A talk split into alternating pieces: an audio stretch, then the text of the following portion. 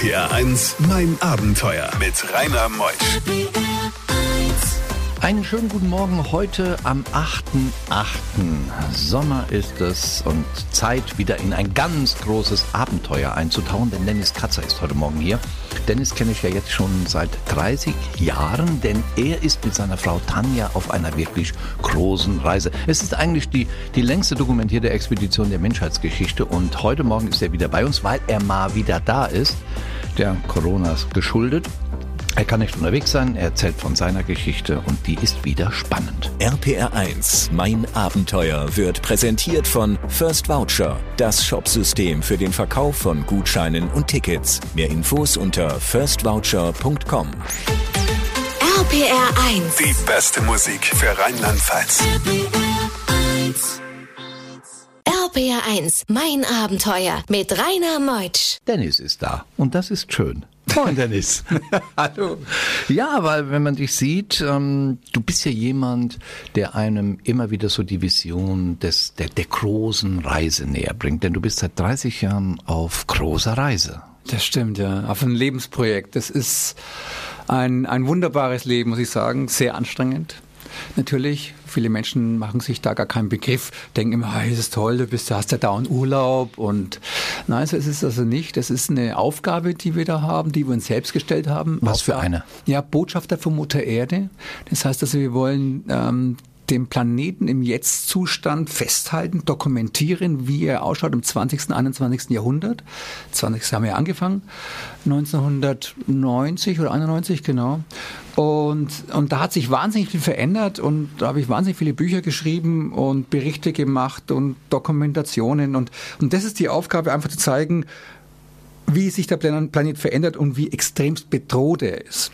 Der Punkt ist. Ist nämlich, er das? Der ist, mein, Menschen, die äh, mittlerweile hören wir das ja immer wieder, dass er bedroht ist, aber wir sitzen in Europa, in Westeuropa natürlich irgendwo wie, wie, wie in einem Nest, kann man sagen, wie der Vogel in seinem Nest.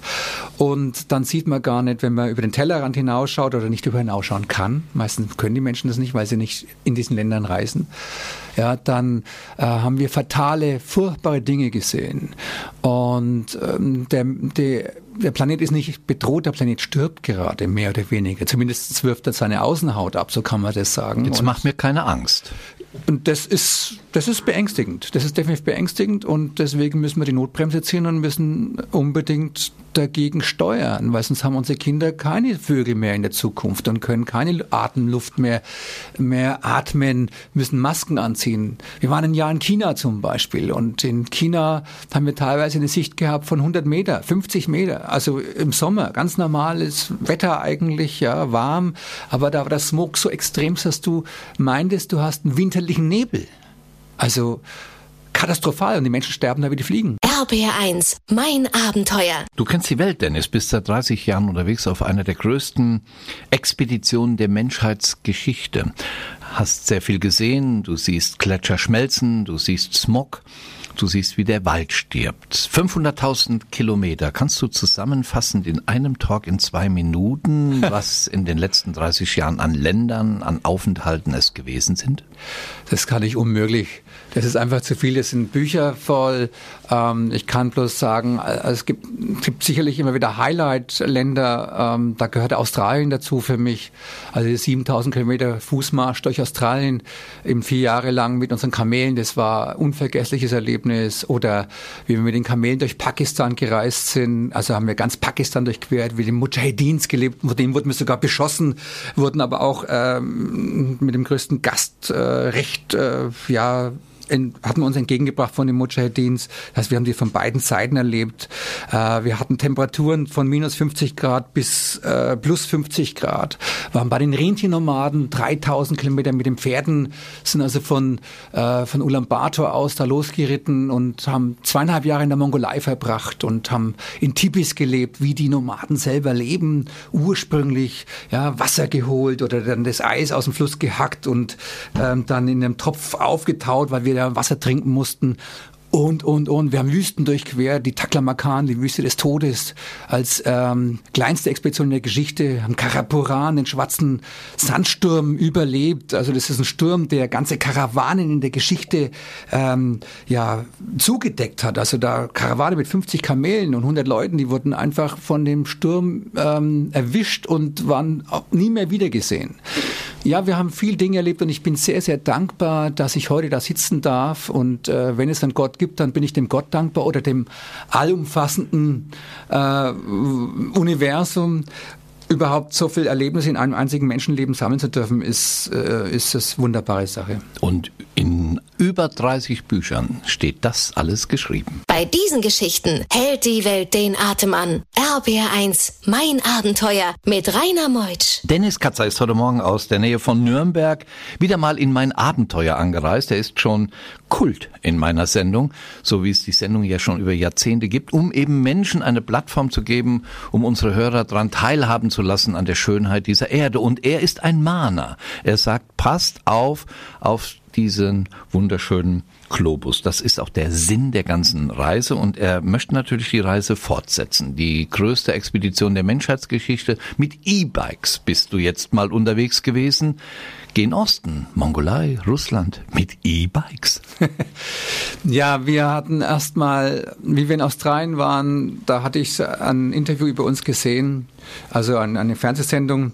Und da hatten die auch eine andere Sendung gezeigt von einem jungen Pärchen. Also zwei Männer waren das, die von Europa nach Asien mit Fahrrädern gefahren sind. Und das hat mich immer, das hat mich total erwischt. Leute fragen immer, wie kommst du auf Expeditionsideen? Das ist für mich eine emotionale Entscheidung. Also ich werde dann emotional von irgendwas getroffen. Und da habe ich damals zu Tanja gesagt, hey, pass auf, wenn wir wieder in Europa sind, da sind wir gerade bei 50 Grad äh, in das, im Schatten, ja, durch die durch Australien gelaufen. Dann machen wir mit dem, dann fangen wir noch mal an mit dem Fahrrad. Und dann hat er gesagt, bist du narrisch, bist du verrückt, du kannst doch nicht, äh, ich mache da nicht mit, ja. Also wir sterben hier fast vor Hitze und ich will nicht bei minus 50 Grad erfrieren. Und ich hatte dann zwei Jahre Zeit mit der Tanja darüber zu reden, weil wir hatten noch ungefähr 4000 Kilometer Fußmarsch vor uns. Konnte sie überzeugen und dann sind wir mit dem Fahrrad tatsächlich aufgebrochen. Als, wir hatten von Fahrrädern keine Ahnung, ja. Es gibt genügend Leute, die mit Fahrrädern um die Welt fahren. Und ich dachte mir, ich bin so dieser Hardcore-Abenteurer, fahre nicht mit dem Fahrrad. Ist natürlich ein Schmarrn, weil Fahrradfahren ist, äh, ist Abenteuer und ist auch gefährlich, äh, aber ist eine wunderbare Reiseart. Und so sind wir dann von Deutschland aufgebrochen und sind bis in die Mongolei mit Fahrrädern gefahren. Das hat also sehr lange gedauert, glaube drei Jahre oder so, weil wir auch immer Aufenthalte haben in den, in den Ländern. Und dann war das Gewicht so extrem schwer. Das heißt, also wir haben zwei Laptops, zwei Kameras, eine Drohne, was auch immer. Ja, du hast also einen Haufen Technik dabei, um die Dokumentationsarbeit machen zu können und die Ersatzteile, Plus- und Minusgrade. Du musst dich also anziehen bei minus 20, 30 Grad. Und ähm, dann haben wir gedacht, okay, wir machen das das nächste Mal vielleicht mit dem E-Bike, dann müssen wir nicht uns ganz so abschuften. RPR1, mein Abenteuer around the world. Die packendsten Stories von fünf Kontinenten. Mit dem E-Bike Richtung Osten, Richtung Mongolei. Er wollte es bequem haben. Bekamst du denn überall Strom, um das wieder aufzuladen, das E-Bike, damit es weitergehen konnte? Also ich muss sagen, dass die E-Bike-Expedition, da waren wir mit die ersten weltweit, die das gewagt hatten. Genau das Thema Strom war ein Riesenthema. Da haben wir also mit Risa Müller, mit unseren Partnern gesprochen, mit Bosch und so. Und wie, äh, die waren, hatten schon Bedenken, dass das Ding überhaupt floppt, ja, dass es nicht funktioniert weil es ja noch keiner gemacht hat in der Form, ohne Support, ohne Begleitfahrzeug und was auch immer. Ja, und ähm, wir haben dann Solartechnik mitentwickelt und haben die Wüste Gobi durchquert und da war es dann auch sehr eng, weil du kannst natürlich in einer Wüste mit, der, mit diesem Ausmaß äh, gibt es ja keine Steckdosen, ja, gibt es ja kein, keine Restaurants und nichts.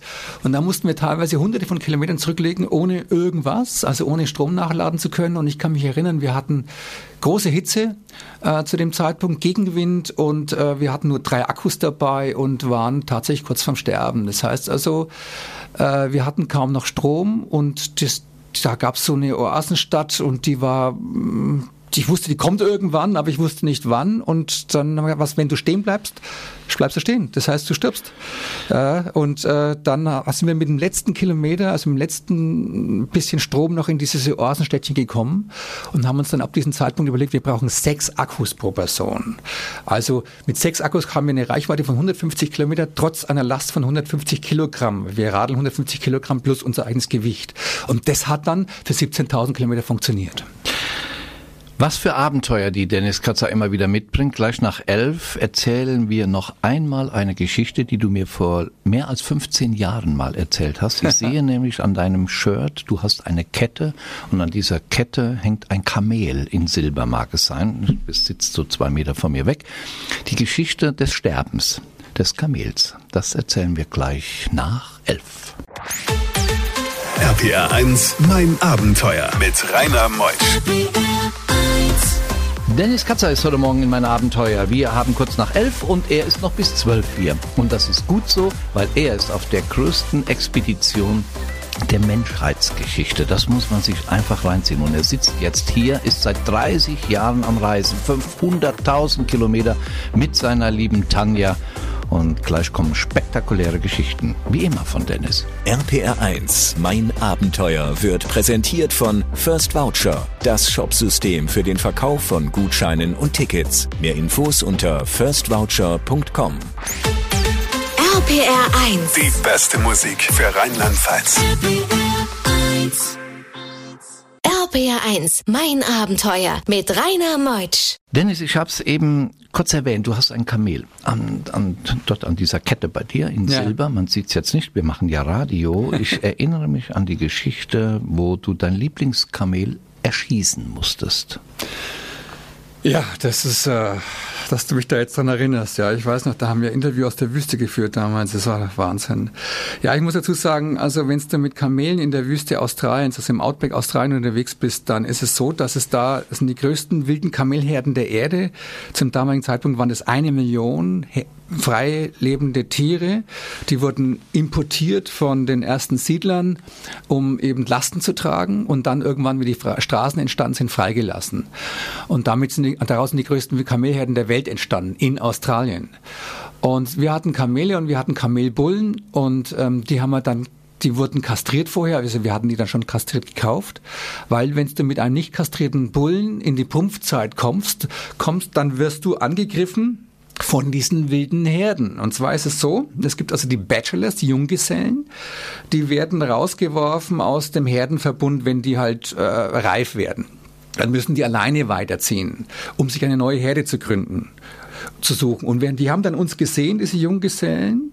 Ich weiß nicht, wurden dann mal angegriffen von mehreren äh, Kamelbullen und die kommen wie ein Pfeil auf dich zugeschossen und die haben keine Angst. Also ich hatte eine, eine damals eine Marlin dabei, also ein, ein, ein, Gewehr zur Selbstverteidigung oder auch wenn ein Tier mal stirbt, dass du ihm das Leid nehmen kannst. Also es ist ja nicht so, dass wir brauchten eine Waffe, um zu überleben, ganz einfach. Und die wurde auch von den Behörden genehmigt. Und dann wurden wir also angegriffen von wilden Kamelbullen und die kommen wie eine, wie eine Rakete auf dich zu und schießen in die Karawane, also in, in meine Karawane rein und die wird dann getrennt. Und wenn die getrennt wird und die ausflippen, das, das Gepäck wegwerfen, dann rennen die weg und wenn die, wenn ein Kamel weg ist, bist du tot, weil da ist ja das Wasser drauf, da ist ja die Nahrung drauf, ist alles da, was du brauchst. Also mussten wir uns vor diesen wilden Kamelen äh, wehren. Und, ähm, und dann dann laufen die vielleicht weg, ja, wenn du Glück hast. Wenn du Glück hast, laufen sie weg. Und ähm, während der Zeit haben unsere Kamele dann auch äh, gefressen und haben einfach ähm, Pflanzen gefressen, denen, die giftig waren. Und was dann passierte, das erfahren wir gleich. RBR1, mein Abenteuer. Eine Kamelkarawane, du bist auf der größten Reise der Menschheitsgeschichte, hast du dabei, wird angegriffen von vom wilden Kamelen. Wie ging's weiter? Nun, ähm, ich habe davon gesprochen, dass es sehr viel wilde, äh, es sehr viele Pflanzen gibt, die giftig sind. Hochkarätig giftig ist das ein einziger Biss, wenn ein Kamel da reinbeißt, dann stirbt es. Das sind auch viele Karawanen, Ex Explorer-Karawanen, ähm, Entdecker gestorben in Australien. Da hatten wir also sehr aufgepasst darauf, dass es nicht passiert. Und einmal ist es so gewesen, dass wir in einen großen äh, Sturm reingekommen sind, also in einen äh, Zyklon. Und nach dem Zyklon gibt es also eine Depression. Das Das heißt, es gibt unglaublich viel Wasser und die ganze Wüste war unter Wasser. Also alles, soweit das Auge reicht, unter Wasser. Ähm, für Hunderte und Tausende von Quadratkilometern. Das ist ein Albtraum. Und die Kamele standen im Wasser, unsere Kamele. Auch die wilden Tiere sterben da, ja. Und wir haben uns gerettet auf einen kleinen Hügel. Da war ein Hügel, der war zwei Meter hoch, da haben wir uns drauf gerettet. Und ein Kamel hat Lungenentzündung bekommen. Und dann äh, hatten wir Medikamente gegen Lungenentzündung dabei und es hat nicht gewirkt. Und da hat eine Freundin von uns, habe über Funk, die ist eine äh, Expertin und mit dem Arzt zusammen und ich habe gesagt, Dennis, du musst sehr stark sein, du musst unbedingt dein Kamel befreien von dem Leid. Ähm, das stirbt ganz grausam an dieser Lungenentzündung. Und das war unser bester Freund. Weil wenn du jahrelang mit einem Tier unterwegs bist, ist es dann, das ist wie eine menschliche Ebene. Das, da, du, einer für alle, alle für einen. Ja? Und ähm, dann habe ich die Tanja weggeschickt und äh, es war ihr Lieblingskamel eben auch Gula Badula und dann habe ich also äh, mich mit der Winchester da äh, oder mit meinem Gewehr dahingestellt und ja, dann habe ich, hab ich dem, habe ich ihm in den Kopf geschossen und, und von seinem Leid befreit. Das war äh, ein Erlebnis, das ist bei, bei mir immer noch so äh, eingebrannt wie, wie, wie eine Tätowierung, ja. Und äh, das ist sehr traurig und äh, war für uns auch absolut bedrohlich. 20 Jahre her. Ja. Es gibt eine Website, wo all das, bevor wir nachher nach halb auf die nächsten Geschichten kommen, auch dokumentiert ist. Man kann auch Kontakt mit dir aufnehmen. Wie ist deine Webseite? Es ist www.dennis mit einem N minus Katzer, K-A-T-Z-E-R.com. Er hat über 30 Bücher ja, geschrieben, schreiben lassen und ein aktuelles, soweit der Akku reicht. Was für ein Buch. Es ist mit dem E-Bike durch die Mongolei und China. In welchem Verlag erschienen? Delis Classic Verlag ist es erschienen und das gibt es bei uns jetzt auf der Website. Also das gibt es also, nicht mehr offiziell. www.dennis mit einem N Bindestrich Katzer mit tz.de bei diesen Geschichten hält die Welt den Atem an. RBR1, mein Abenteuer mit Rainer Meutsch. Jetzt denkt man immer, der gute Dennis, er wäre der Mann für die Ferne. Nein, Corona hat es möglich gemacht, dass er nach Norwegen kam, Dennis.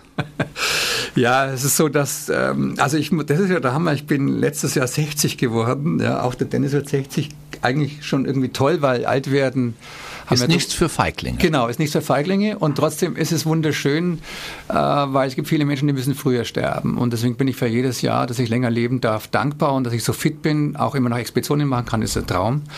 Und ähm, die Tanja hat gesagt, willst du jetzt einen normalen Geburtstag zu Hause mit deinen Freunden feiern? Und habe ich gesagt, nein, ich, ich habe hab keine Lust, ich, das würde mir jetzt nicht gerade Spaß machen. Sag, was, was wünschst du dir denn? Was, was, was wünschst du? Sag mir einfach einen Wunsch. Sag du, ich würde ganz gern zu den Galapagos-Inseln gehen. Und äh, das wäre ein Wunsch, das ist zwar jetzt. Und dann hat die Tanja gesagt, du, pass auf, äh, wir leben nur einmal und du kannst dein Hemd nicht mitnehmen. Äh, ich lade dich ein auf die Galapagos. Und dann sind wir auf die, tatsächlich letztes Jahr auf die Galapagos ins geflogen. Und zwar genau dahin, wo unsere Reise, also mein Expeditionsleben angefangen hat. Das war auf den Galapagos. Und dann waren wir da eben auf diesen, äh, dann kamen wir, waren wir auf so einem kleinen Boot, ähm, eben haben uns diese Tour gemacht, ja, von Insel zu Insel und kamen einen, auf den Pazifik einen heftigen Orkan, einen heftigen Sturm und wir werden dabei fast gesunken. Also wir haben Himmel gesehen und Wasser gesehen. Also so hat es hin und her geschaukelt. Alle Kajütentüren sind aufgesprungen, alles ist rausgefallen und ähm, wir hatten wirklich echt Angst um unser Fort, äh, Weiterleben. Und da ist eine Zeitung äh, rausgefallen aus einer der Türen, also aus, aus einer der Schränken, direkt vor meine Füße und ist also ich glaube nicht an Zufälle, ja.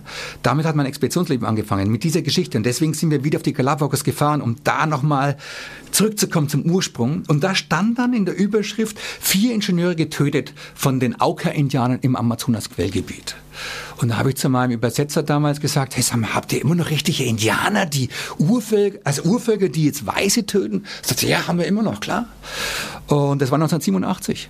Und daraufhin bin ich dann in den Urwald gefahren, und, um einen Kontakt zu diesen gefährlichen Indianern zu suchen. Und damit hat sich mein Leben völlig verändert. RPR1, mein Abenteuer Around the World. Die packendsten Stories von fünf Kontinenten. Sein Leben hatte sich völlig verändert, sagte eben Dennis Katzer. Warum?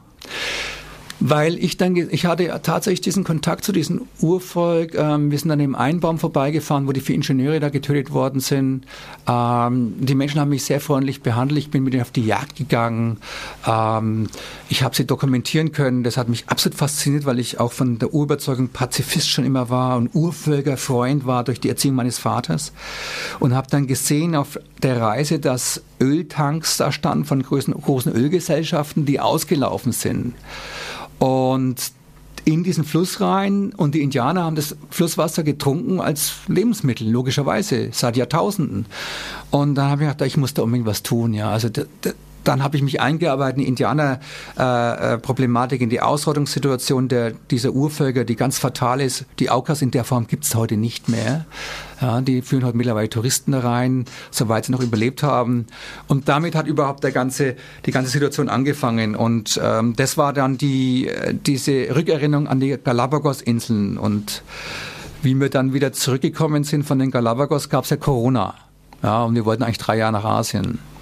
Das wurde nichts. Es sollte Norwegen werden. Und weißt du, was das Interessante an dieser Sendung jetzt ist, mein lieber Dennis?